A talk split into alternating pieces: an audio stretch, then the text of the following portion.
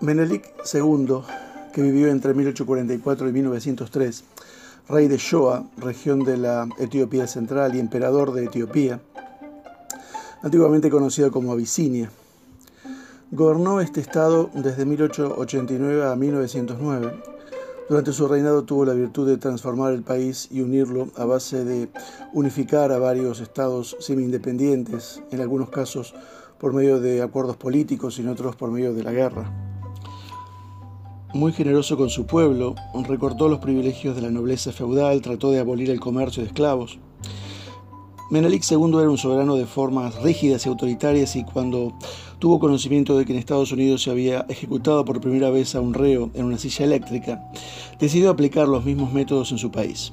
El emperador encargó al fabricante norteamericano tres sillas eléctricas. Cuando el pedido llegó a la capital del reino, en el momento de ponerlas en funcionamiento, el emperador se llevó una desagradable sorpresa. Nadie había tenido en cuenta un pequeño detalle. Para ser efectivas necesitaban electricidad, energía que Abisinia no contaba en aquel momento. Superada la frustración inicial, Manelik II decidió que una de aquellas sillas tuviera al menos una utilidad, convirtiéndola entonces en su trono personal. La frustración, no se trata solo de la iglesia.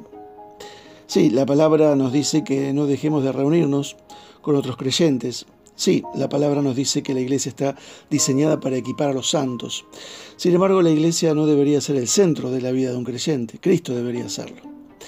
Sé que parece una afirmación obvia, sin embargo, ¿cuántas veces te has encontrado tan atascado por las actividades de la iglesia que has abandonado tu relación con el Señor? Nuestras vidas y nuestras familias deben estar centradas en Cristo. Si estás buscando únicamente a la iglesia para enseñar piedad a tus hijos, estás mal dirigido. Si el único alimento espiritual que recibís proviene del interior de las paredes de la iglesia, nunca tendrás la dieta equilibrada necesaria para llegar a la madurez en Cristo.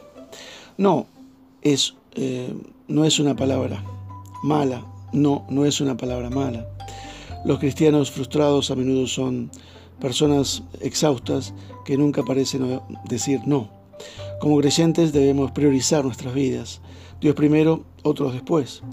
A muchos creyentes se les obliga de una forma u otra a estar en todas las reuniones que se hagan en la iglesia. Llegan cansados a su casa. A menudo invertimos este orden y anteponemos las necesidades de los demás a nuestra relación con Cristo.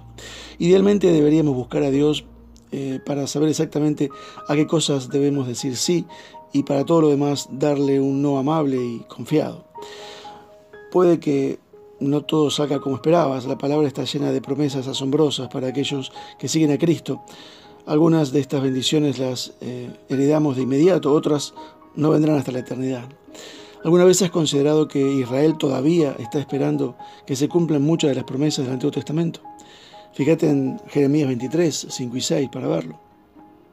Vienen días, declara el Señor, cuando levantaré para David un renuevo justo, un rey que reinará eh, sabiamente y hará lo que es justo y recto en la tierra.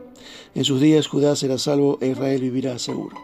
Aunque sabemos que este pasaje se refiere a Cristo, Él todavía no se ha presentado a sí mismo como rey conquistador, e Israel aún tiene que habitar confiado. Aunque no podemos renunciar eh, en nuestra fe, debemos entender que el horario de Dios no es nuestro horario y sus caminos a menudo se malinterpretan. Si esperamos que nuestras vidas fluyan de cierta manera o que el resultado esté dentro de ciertos parámetros, seguramente estaremos decepcionados. Sin embargo, una cosa que sabemos con certeza es que a los que aman a Dios, todas las cosas les ayudan a bien. A los que, conforme a su propósito, son llamados, dice Romanos 8:28.